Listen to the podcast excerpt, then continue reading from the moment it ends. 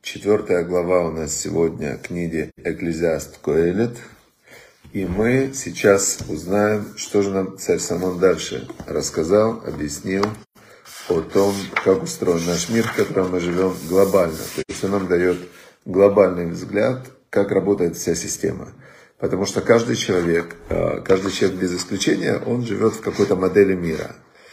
Какой-то модели мира, и вот он, даже Елена Малиновская и Инна Андрейчук – они могут жить абсолютно в разных моделях мира, а, потому что человек не воспринимает окружающий мир, он воспринимает кусочек, то, что его окружает в данный момент, это он воспринимает органами чувств. А остальное это, это некая информация, которую он получал, или он получал в рамках своего опыта, но что такое опыт человека, да? Единицы видели там а, сделали кругосветное путешествие. Большинство человек видели там, жили всю жизнь в одной стране. И их личный опыт, это вот то, что глаза видели, уши слышали, а все остальное это все история. То есть мы все живем в мире истории. Знаете, такие сказок наслушались, эх, и все люди думают, что неужели так, да? Неужели то, что я смотрю СМИ, средства массовой информации, это все обман? Все обман вообще, все обман. И что? Вот так вот. Каждый живет в своей модели мира. А вот это вот царь Соломон, это, это он видел духовную реальность. То есть он видел то, что создает этот мир, и он знал Всевышнего, и он поэтому нам дает объективный взгляд. И вот в четвертой главе он нам дает объективный взгляд и нам сообщает. Он говорит, и вот я увидел я еще всякие такие притеснения, которые делаются под солнцем. И слезы притесняемых я увидел, и нет у них ни того, кто их утешит. И в руках тех, кто их притесняет, сила, и нет у них утешителя. Вот и все. Вот это жизнь.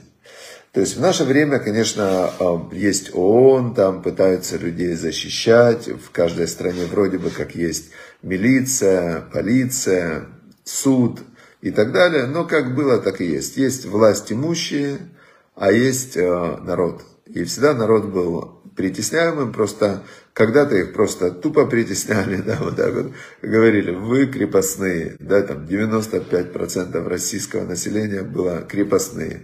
Кому? Вы, значит, собственность. В Америке только убрали рабство в 1860 году, отменили после гражданской войны.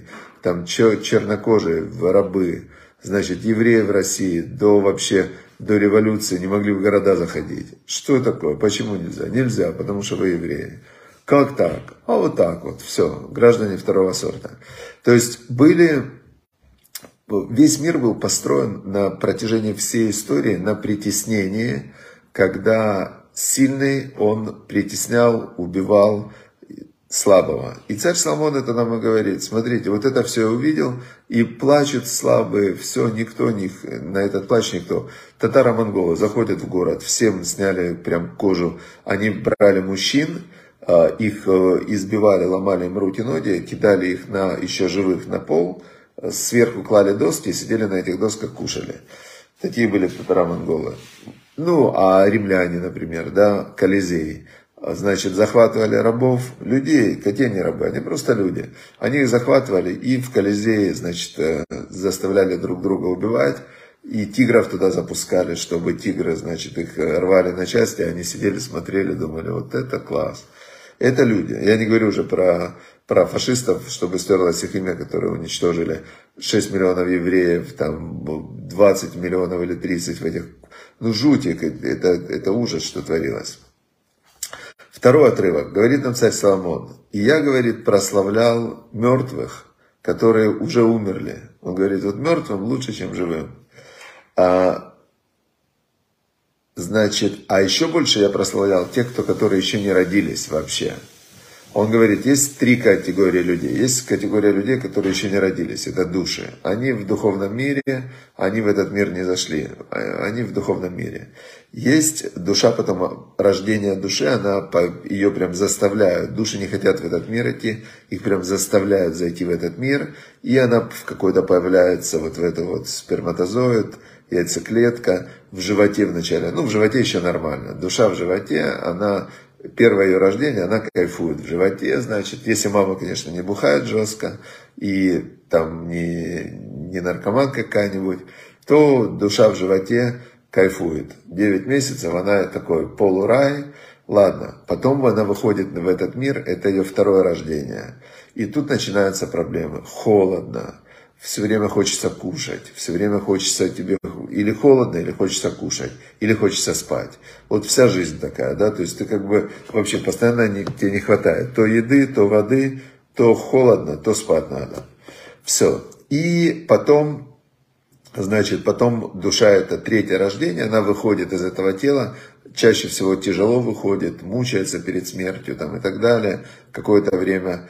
И, значит, уходит дальше третье рождение с тем, что она вынесла из этого мира духовный свой багаж. Так царь Соломон говорит, что в этом мире, конечно, тяжело, притесняют, все время притесняют всех. А, но, говорит, прославляю тех, кто уже умерли. Те, кто умерли и хорошо жили, правильно жили, имеется в виду, набрали духовный потенциал, вот им хорошо уже, да, они как бы все, ушли из этого мира, отработали. Но те, кто еще не родились, им еще лучше. Третий отрывок.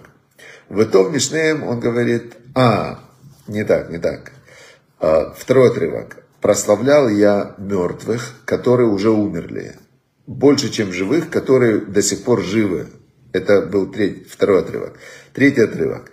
И лучше, чем обе эти категории, то есть те, кто живут и те, кто уже умерли, лучше, чем две эти категории, те, которые до сих пор э, не видели э, этого злого, ну, этого плохого дела, которое делается в этом мире под солнцем. Он говорит, а лучше всем те, кто еще сюда не пришли.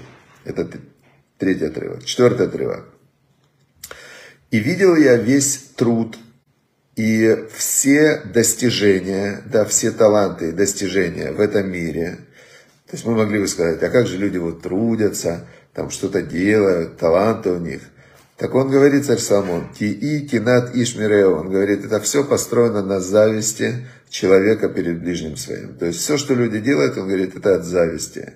И это все тоже расстройство для духа. Он говорит, ладно, человек делает. А что он делает? Посмотрите. А, тут объясняет комментарии, что даже все хорошие дела сделаны из зависти, что человек смотрит, другой делает лучше, чем он что-то, там добрые дела делает, молится, экклезиаст учит, думает, я тоже буду учиться. И сам вот этот момент зависти, это тоже недостаток. То есть человеку не хватает. Человек создан в этом мире, Всевышний так его создал, что ему все время не хватает что-то, и он пытается заполнить вот эту нехватку. Но сам процесс нехватки, это же негатив. Только Всевышний, он цельный, полноценный, то есть он, у него есть все, а у человека нету, у любого человека. Вот мне сейчас кушать хочется, пить хочется. Только я попью, покушаю, будет не хватать чего-то другого. Только что-то другое человек находит, поставил цель, уже не хватает. Ты сидишь здесь, а цель она там. Все, не хватает. Потом человек думает, все, я буду сейчас реализовывать свой талант. Так, а ты сейчас что, недореализованный? Ты развиваться хочешь, ты недоразвитый? Проблемка. То есть человек в этом мире, он везде в какой-то проблеме находится. Значит, э, дальше он продолжает пятый отрывок. Ксиль, э, грешник по вожделению, он э, ховекет ядав, он вот так вот складывает свои ручки, и охелет басаро, и съедает свое мясо, свою плоть. Что имеется в виду? Хорошо, такая ситуация. Ну все, вот человек создан недо, недоразвитым, недооцененным, недоделанным, недо... все время ему не хватает. Что делать? Он говорит, если ты э, ленивый, тупой и грешник по, возделению, по вожделению, ты складываешь свои ручки и ты сжираешь свою плоть. То есть ты продолжаешь хотеть, но ты не получаешь. В, он объясняет это в Мишле и в притчах, что это как болезнь сердца. То есть когда человек что-то хочет и не получает, ему плохо от этого. Значит, э, он говорит, если ты ксиль, вот этот грешник по вожделению, так ты сложишь руки и будешь сидеть, кушать свою плоть. Дальше он говорит, как бы нам дает направление, а что делать? Он говорит, то в млокав нахат. Он говорит, лучше маленькая горсть в нахат, это в спокойствии, мимлохав наем, чем полная ахапка амаль вераутруах, в труде и в огорчении. Он говорит, смотри, не двигаться ты не можешь, то есть кушать надо, но вопрос, сколько кушать. Или ты хочешь много кушать, тогда тебе надо идти работать, бежать куда-то там в магазин и все такое. Или ты взял себе, сварил гречечки, риска чуть-чуть, да, там, э, все, съел там огурчик маленький, помидорчик, все, оп, лучше пригоршня, но чтобы тебе было удобно, чем охапка, и когда тебе, э, ты ради этого прям надрываешься, и огорчение для духа. И так во всем. В Шафте они, вере эвель тахаташемыш. Он говорит, и увидел я всю вот эту вот эвель, это пар и суета под солнцем. Он говорит, все, что здесь происходит, это пар и суета. Любое «хочу» – это пар, это иллюзия. Человек говорит «я хочу», ну что такое «я хочу»? И картинка в голове. Все, вот и все твое «хочу». То есть получается, что, что все вот эти вот «хочу», планы, цели и так далее, это, он говорит, эвель, это все пар, суета. То есть это не значит, что человек не может не хотеть, он не может не работать, он не может не ставить цели. Но ты должен знать как бы реальность, что это не настоящее все, это иллюзия. Значит, э, дальше он говорит так. Ешихат веншини гам бен вах энло. Есть какой-то человек, и он один, и нет у него второго, и нет у него сына, и нет у него брата, и нету конца всему его труду, и глаз его не насытится богатством. И для кого он это богатство это делает? Для кого он трудится? И для кого он себя, а, значит, как сказать, ограничивает во всем, да? А, он говорит, это все суета и плохое дело. Значит, он тут дает нам модель жизни, по которой живут многие люди. Вот э, мне, э, я когда на жене женился своей, да, значит, было так дело. Э, я ее увидел, очень в нее влюбился сразу. И, а в это время был какой-то парень, который очень за ней ухаживал.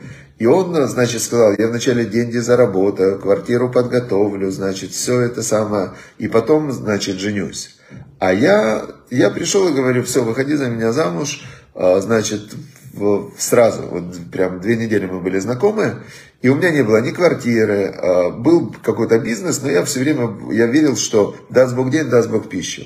И я, слава Богу, вот э, его опередил, можно сказать, да, потому что он шел по принципу, э, есть многие люди, они э, ко всему готовятся очень долго, и они думают, как я так буду, я сейчас женюсь, или там, а дети мне сейчас зачем, мне надо карьеру делать, все. И они все время откладывают. В итоге они остаются одни. И ради чего? Ради чего? То есть ради богатства, ради карьеры, ради, ради чего-то, но они остаются одни. Дальше. Девятый отрывок. Тувим ашнаем минахат. Он говорит, лучше двоим, чем одному. А, значит, есть у них сахартов беамалам. Есть у двоих награда хорошая в их труде. Значит, здесь он нам говорит такую вещь, что сейчас ученые открыли, открыли ученые, что человек получает удовольствие от жизни от четырех гормонов. И есть э, четыре разных гормона. Один – достижение цели, второй – социальное, а, социальное признание, серотонин, третий – эндорфин от э, здорового тела, от э, труда физического, от спорта. И четвертый – окситоцин – это от близких отношений с другим человеком. Любовь, любовь значит близкие отношения, то, что вот семья – любовь. Дети, родители, мужья, жены и так далее. Значит, вот это то, что царь Самон говорит в девятом отрывке, что двум лучше, чем одному, но это большой труд, потому что когда двое, то каждый должен отказываться от своего эгоизма, и если он по-настоящему отказывается, им легко соединиться. А если он как бы задавливает свой эгоизм и остается эгоистом, тогда, конечно, ему будет тяжело. Но вот это труд. Все хорошее в этом жизни дается через труд. Десятый отрывок. Если э, упадет один, то второй его поднимет – а если один он сам всего, и он упадет, нету второго, чтобы его поднять. То есть, да, ты можешь сказать, мне одному будет лучше, мне одному будет проще. Но это тебе будет проще, пока месть, э, пока месть тебя все хорошо. А если что-то нехорошо, кто тебе поможет? Никто. Значит, э, и также он говорит, если будут двое лежать, им будет вдвоем тепло, а одного кто обогреет? Значит, э, здесь есть намек тоже на то, что дети рождаются только от двоих. Как-то не крути, дети только от двоих рождаются, и все. А если одного на одного нападут, то им иткафу айхат ашнаем яндунэгдо. Да, он говорит, если нападут, нападет один, то двое, они против него легко устоят. А тройная нить, она не, она не быстро порвется. То есть, чем больше людей объединяются, тем увеличивается их сила. 1 плюс 1 равно 11. Это синергия, да, эффект синергии. То есть, он говорит так, что чем двое объединяются, это совершенно не 1 плюс 1. Это совершенно новая какая-то очень сильная конструкция. Значит, дальше он нам говорит, Тов елет мискен вехахам, мелах закен, уксиль, ашерло яда лезаэр от. Значит, здесь есть э, уже идет, он переходит на такую интересную вещь, сейчас 13 давайте посмотрим. 4 глава, 13 отрывок. Сейчас мы посмотрим. 4 глава, 13 отрывок.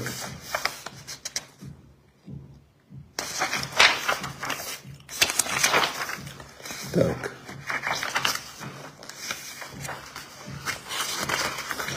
Значит, кто такой вот этот вот, э, кто вот этот вот мальчик бедный да умным, чем царь старый да глупый, не умеющий больше остерегаться. Значит, объяснение самое простое. Давайте посмотрим. Значит, э, Раш объясняет так. Лучше мальчик бедный да умный. Это доброе начало человека. А почему оно названо мальчиком? Потому что не появляется в человеке до 13 лет. Значит, у человека есть инстинктивная его природа, которая называется инстинктивная мозг рептилии, внутренняя змея есть у каждого, да, внутренняя рептилия, внутренняя ящерица. И вот этот вот мозг рептилии, он появляется в момент, э, он, это и есть человек. То есть человек родился, у него еще нету никакого интеллекта, знаний, но он уже умеет выживать в этом мире. Это им управляет рептильный мозг.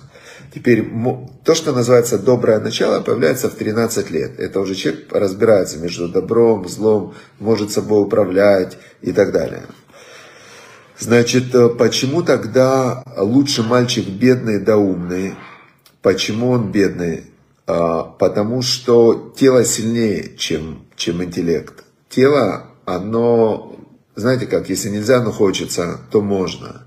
А, то есть, ну, мы знаем, что часто в борьбе между телом, особенно если есть какие-то привязанности, какие-то а, привязанности, это имеется в виду, ну, человек там обжора, алкоголик, наркоман, он не может головой собой управлять. То есть он, он говорит, я понимаю, что это вредно мне, но я не могу, у меня тело сильнее, инстинкты.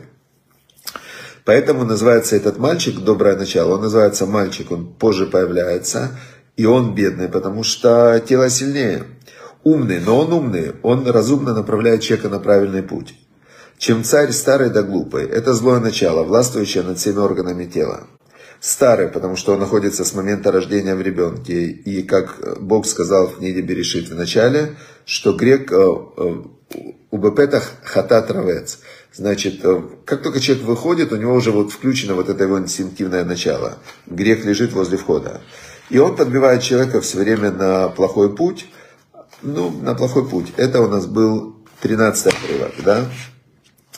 Значит, 14 отрывок. А, ки мибейт асурим яцалим нох, тигам бемлахто наладраш.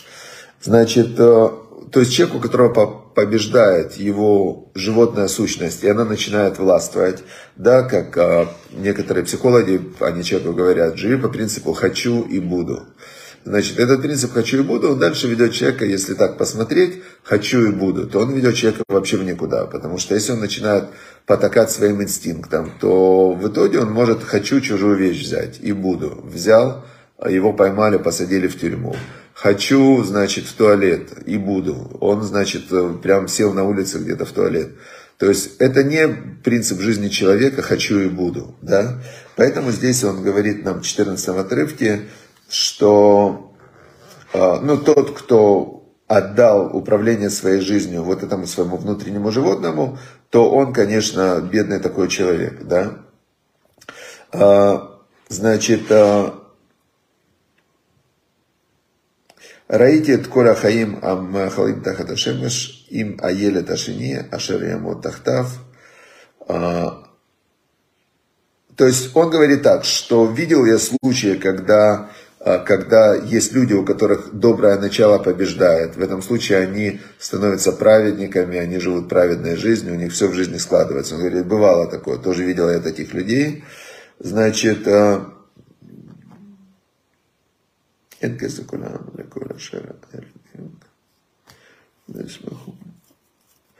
Значит, в сейчас я не буду углубляться, в общем, в 16 отрывке он развивает эту мысль, что те люди, которыми управляют животное, природа, да, они могут испытывать сиюминутные наслаждения, но в итоге они проигрывают. И дальше он говорит такую вещь, вот эта концовка сегодня, да, 17 отрывок, в 17 отрывке он говорит нам так. Шмор раглеха кашер телехель бейт элаим. Сохраняй свои ноги, он говорит, сохраняй свои ноги, когда пойдешь ты в дом Бога, Векоров лишмо метет акселим, а, значит, и не участвуй в жертве вот этих вот а, грешников по вожделению, и нам едим с утра, ибо они сами не знают, творят зло. В я уверен, например, да, вот то, что он здесь говорит, когда ты идешь к Богу, да, то как раз вот путь к Богу и заключается в том, что ты ставишь под контроль своего интеллекта, который у тебя идет по путям Всевышнего, по путям Торы, ты ставишь под контроль свое внутреннее животное. И с одной стороны, вот люди, которые говорят, ну отпусти себя, живи как ты хочешь, все вроде звучит хорошо, по-доброму. Но он говорит, они не знают, что они делают зло. Потому что человек, который отпускает себя, да, вот он сидит и говорит, ну, ну, ну будь собой, вот делай то, что ты хочешь, да.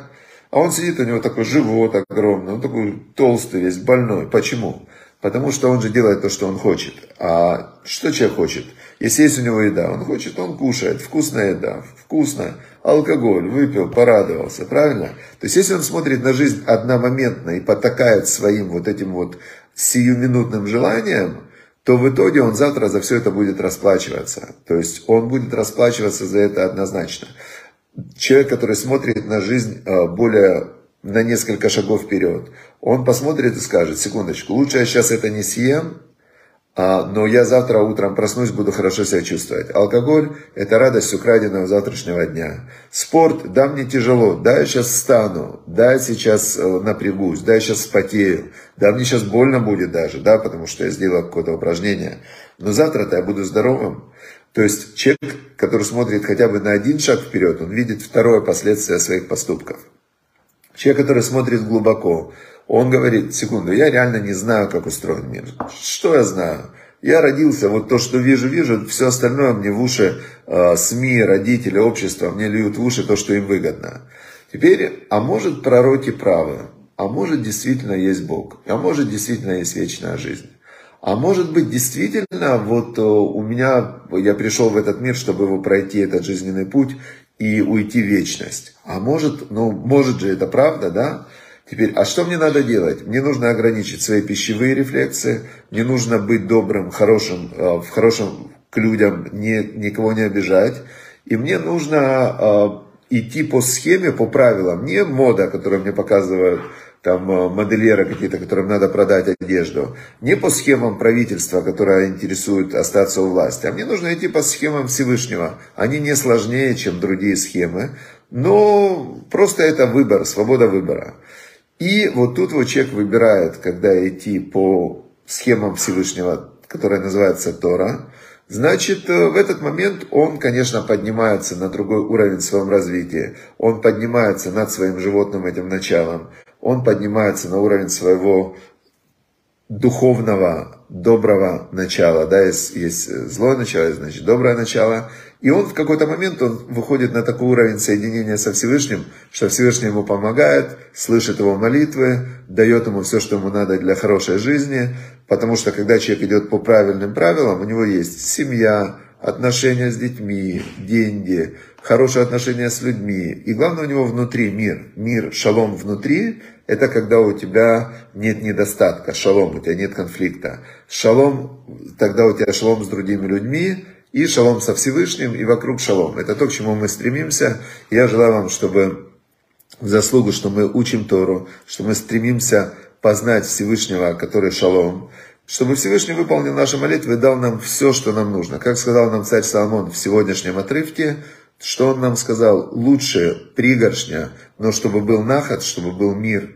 Нахат это так приятно, чтобы было. Лучше пригоршня бы нахат, чем ахапка млохафнаем, б амаль с большим каким-то напряжением в ругах и и э, огорчением для духа. Вот это то, что я желаю всем участникам урока Ваикра, всем друзьям Ваикра, партнерам Ваикра, спонсорам Ваикра, чтобы было у всех все хорошо.